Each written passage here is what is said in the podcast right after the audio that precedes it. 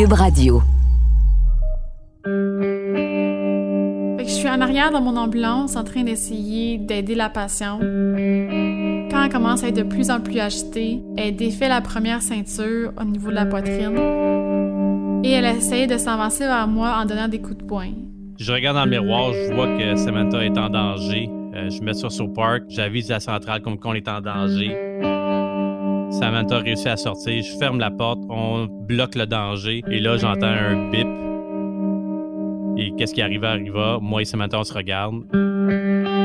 L'ambulance venait de partir. On vient de se faire voler une ambulance.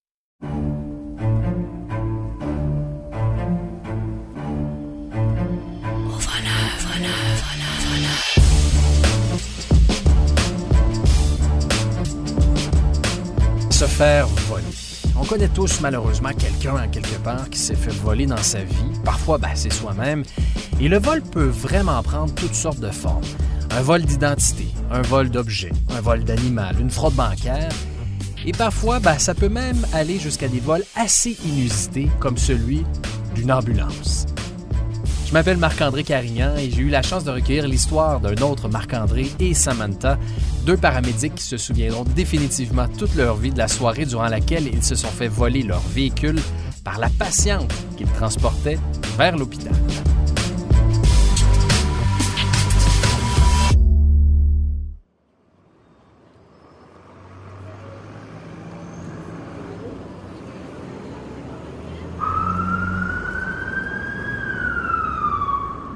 Début d'après-midi, je me lève de mon dernier corps de travail, 11 euh, ans de paramédic dans le corps. Je m'enligne vers euh, mon centre opérationnel pour aller récupérer mon ambulance. Euh, loin de me douter de la soirée qui nous attend, mais le métier de paramédic fait en sorte qu'on on sait quand on commence, on sait pas quand on finit, puis on sait pas qu'est-ce qu'on va avoir comme, comme corps de travail. Alors, pas mal de commencer mon corps de travail vers les 20h30 avec ma nouvelle partenaire à l'époque. Je venais d'arriver à Jean Santé. Je travaillais euh, sur la rive nord avant. Puis là, je faisais euh, le changement pour venir au centre-ville, à Montréal. Fait que ça faisait deux mois que j'étais rentrée. J'avais mon partenaire, Marc. Dans le fond, euh, on allait travailler ensemble pour les prochains six mois. Ce soir-là, c'est moi qui étais attitré à fonction du conducteur du véhicule. puis Samantha, là, dans le fond, là, comme qu'on dit, c'est elle qui jouait au, docteur ou au paramédic euh, cette soirée-là. Dans le fond, c'était ma, ma copilote, était assise à droite. Puis dans le fond, c'est elle qui, gérait là, tout euh, l'aspect réception d'appel. S'il y avait des particularités lors de la conduite du véhicule, mais elle était capable de, de me donner ces informations-là. Là.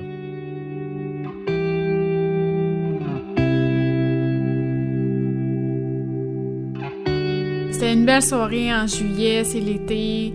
On a passé une bonne journée. Euh, on s'en allait tranquillement avant un point d'attente. C'est pas une soirée occupée.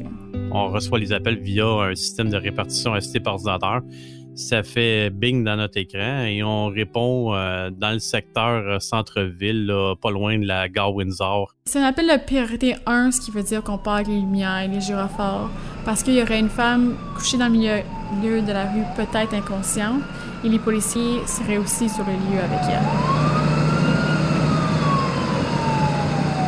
La seule particularité qu'on avait là-dedans, c'est qu'il y avait un premier répondant euh, en civil euh, qui était sur les lieux, là, qui euh, donnait de l'assistance à la victime là, avec, les, avec les policiers jusqu'à notre arrivée. Quand on arrive sur les lieux, c'est vraiment un, coin de rue dans le fond. C'est le trottoir sur le coin, il fait noir, c'est la nuit, il n'y a pas beaucoup de gens autour. Et quand on arrive, on voit que la patiente est consciente, mais elle est couchée sur le trottoir.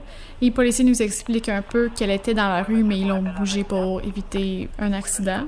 La femme, elle avait l'air peut-être quarantaine. Euh, était quand même bien habillée, mais ça paraissait qu'elle avait roulé à terre un peu vu qu'elle était sale.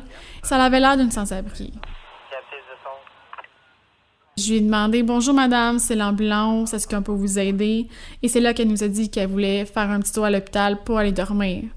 Nous, quand les gens nous disent ça, on n'a pas le choix de leur emmener à l'hôpital s'ils veulent y aller, même si on n'a pas une raison médicale médicale qui nous paraît. C'est sûr qu'on a peut-être une intoxication, mais si elle veut pas me répondre, je peux pas juger, je, suis pas médecin. La façon qu'elle nous parle, c'est cohérent. Euh, elle nous parle pas comme quoi qu'il y a des vaches dans le ciel qui flottent non plus. Fait que dans le fond, elle nous avoue également qu'elle a consommé euh, de l'alcool et aucune autre substance. Euh, Samantha s'est euh, apprêtée à, vérifier ses signes vitaux qui étaient dans les valeurs normales pour son âge, pour son gabarit, pour sa condition. Elle nous fait des blagues, elle rit. Pour nous, ça s'alignait va être une, patiente qui allait collaborer avec nous, qui avait pas d'urgence vitale pour sa vie. C'est un appel, je vais vous dire, normal, routinier pour nous. Fait qu'à ce point-là, j'ai dit OK, pas de problème, madame, venez avec moi. Alors elle s'est levée, on est allé s'asseoir dans l'ambulance. On s'est couché, on lui a donné une couverture. On a attaché les trois ceintures. Dans le fond, on a trois ceintures sur la civière pour être sûr qu'on tombe pas durant le transport. On ferme les portes et après, j'ai dit à mon partenaire qu'il pouvait aller en avant conduire. Les policiers nous ont demandé si on avait besoin de leur service. Et avec le jugement que j'ai eu de l'appel, j'ai dit, décidé qu'on n'avait pas besoin de leur service parce que la patiente, elle avait l'air calme puis elle voulait vraiment y aller à l'hôpital.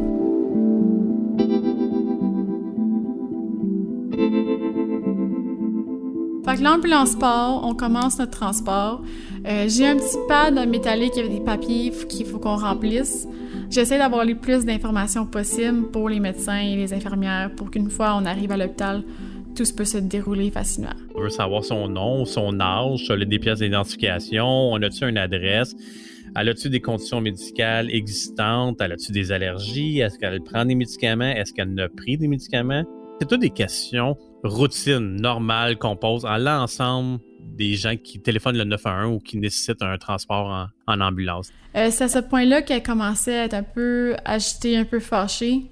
Je pense qu'elle voulait pas trop que je parle, qu'elle voulait juste dormir. Mais je continuais parce que je voulais vraiment les informations pour qu'on puisse ouvrir son dossier à l'hôpital et commencer à, faire son inscription.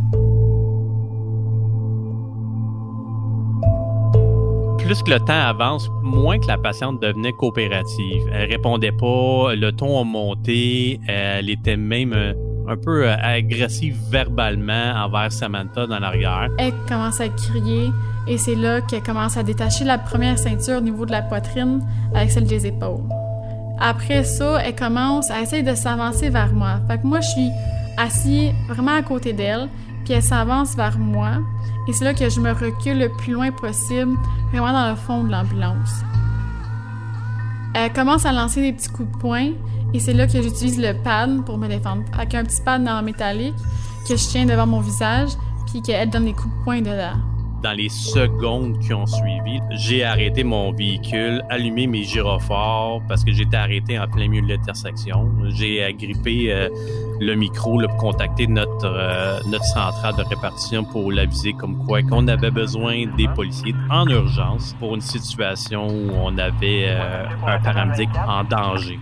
Oui, monsieur, on aura besoin de vos services dans le secteur. Après, avec mon pad pour me défendre, j'ai dû me lever, fait que j'étais debout, le dos pressé contre la fenêtre puis la porte arrière pour essayer de sortir le plus tôt possible.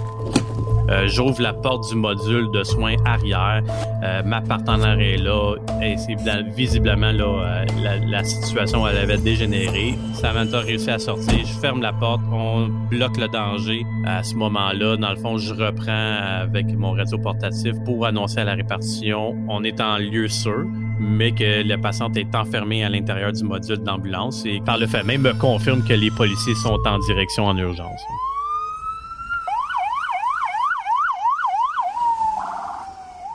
Je réalise qu'au moment que j'ai quitté la position de conducteur dans l'ambulance, que mes clés étaient encore dans le contact. L'ambulance roule encore sur, euh, sur le moteur. L'ignition n'est pas éteinte, euh, dans le fond.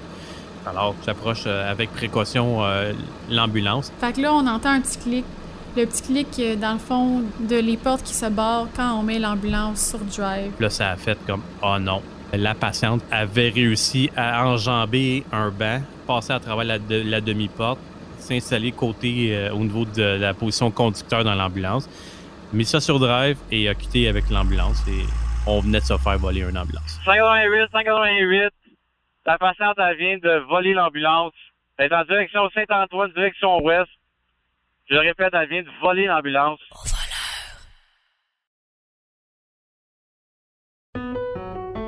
Suis Martin Landry, je suis professeur d'histoire. Dans le balado Passé date, je te raconte les histoires importantes qui se sont passées ici, de Samuel de Champlain au référendum de 1995. Le Québec est aujourd'hui et pour toujours une société distincte. Que tu sois au secondaire comme mes élèves ou que tu sois simplement passionné d'histoire, je t'invite à écouter notre nouvelle saison. En passant, Passé date a gagné le prix Numix 2022 du meilleur balado divertissement. C'est tout un honneur qu'on est bien fiers de partager avec toi. Tu peux écouter les trois saisons sur l'application Cube ou sur les autres plateformes de balado. Oublie pas, tu peux parler de Passé date à tes amis, à tes professeurs et à ton entourage. Passé date est une production de Montréal en Histoire et de Cube Radio. Aussitôt que je vois l'ambulance partir, je capote. Je pense tout de suite que je viens de perdre mon travail. J'en crois pas mes yeux que mon ambulance s'est faite voler à cause de moi, dans le fond, parce qu'il y a eu une situation qui s'est passée en arrière. Je voulais juste qu'on retrouve mon ambulance. Je me suis mis à courir après l'ambulance. Je sais pas pourquoi, c'était un réflexe. On venait de voler mon ambulance, mon véhicule, mon, mon urgence sur quatre roues.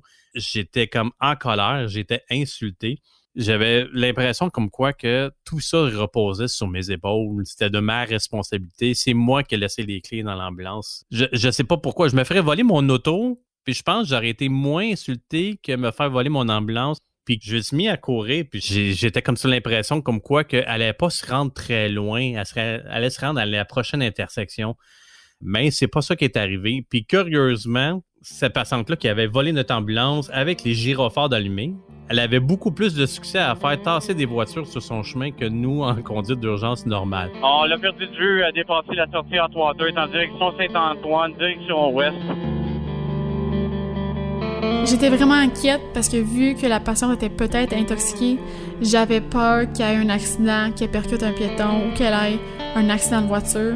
Une ambulance, c'est un gros camion et un accident de voiture, ça peut être très dangereux, surtout avec la vitesse qu'elle roulait et avec les lumières allumées.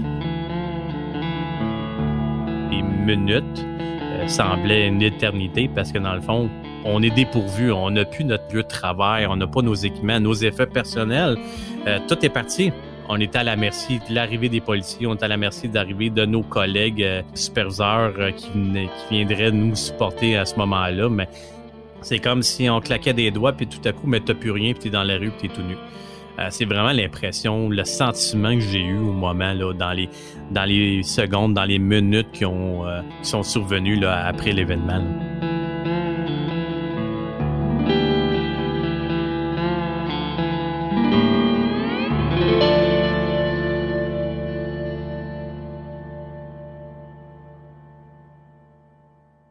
Notre chef est venu nous ramasser sur la coin de la rue. Dans le fond, un chef d'opération, c'est un paramédic qui est maintenant rendu un superviseur. Lui, il roule dans une petite voiture et dans le fond, il vient nous aider quand on a besoin d'aide. Le chef aux opérations ce soir-là, là, qui était un bon ami à moi, qui est venu nous chercher. Là, j'avais encore de la colère euh, en dedans de moi. Dans le fond, je regardais mon superviseur. C'est comme, est où? Est où mon ambulance? Alors là, je le voyais sur son écran à lui où était physiquement l'ambulance et j'ai demandé on s'en va là-bas. Dans le fond, euh, quand la patiente est partie, elle est partie 1,5 euh, km avant de finir dans un poteau. Mais en se rendant là, elle a percuté beaucoup de véhicules qui étaient stationnés sur la rue. Et après, elle a fini sur un poteau de un poteau lumière de circulation. Et à ce moment-là, les, policiers ont réussi à l'intercepter parce qu'elle essayait de sortir de l'ambulance. Et c'est là qu'ils ont réussi à l'intercepter.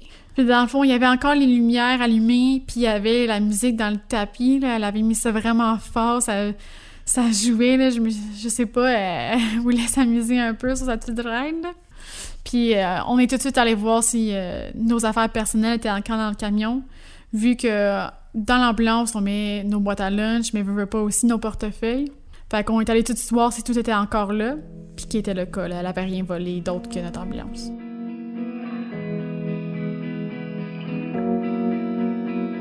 C'est particulier parce que en analyse post-événement, la patiente a suivi le chemin qui était sur notre écran d'ordinateur pour se rendre vers le CUSUM parce qu'elle s'est rendue au métro Vendôme qui est juste à côté du CUSUM. Alors c'est comme si elle avait emprunté le chemin qu'elle devait prendre pour se rendre à l'hôpital. J'en ris aujourd'hui, c'est un fait cocasse. Je suis encore content qu'il n'y ait pas eu de blessés à travers tout ça. Je suis content qu'il n'y ait pas eu de, de blessures majeures, euh, autres qu'un ego personnel à moi puis Samantha. Euh, on s'en sort relativement quand même bien aujourd'hui. C'est un événement qui va me suivre toute ma vie. Les gens, ils pensent, les, nouveaux, quand ils entendent l'histoire, ils trouvent ça drôle, ils sont pas ça si c'est vrai. Mais après, des fois, je me fais dire Ah, oh, c'est toi, Samantha, qui s'est fait voler l'ambulance? Ça, c'est mon nom maintenant à Urgence Santé. C'est moi qui s'est fait voler mon ambulance. Je suis capable d'en rire maintenant, c'est drôle. Personne s'est fait blesser. Et là, c'est rendu l'anecdote d'Urgence Santé.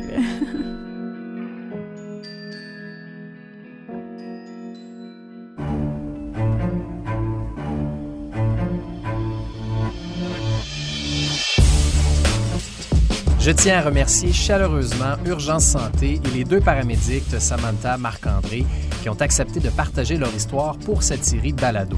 La série au voleur est une idée originale de moi-même, Marc-André Carignan, également à la réalisation, au montage et à la recherche.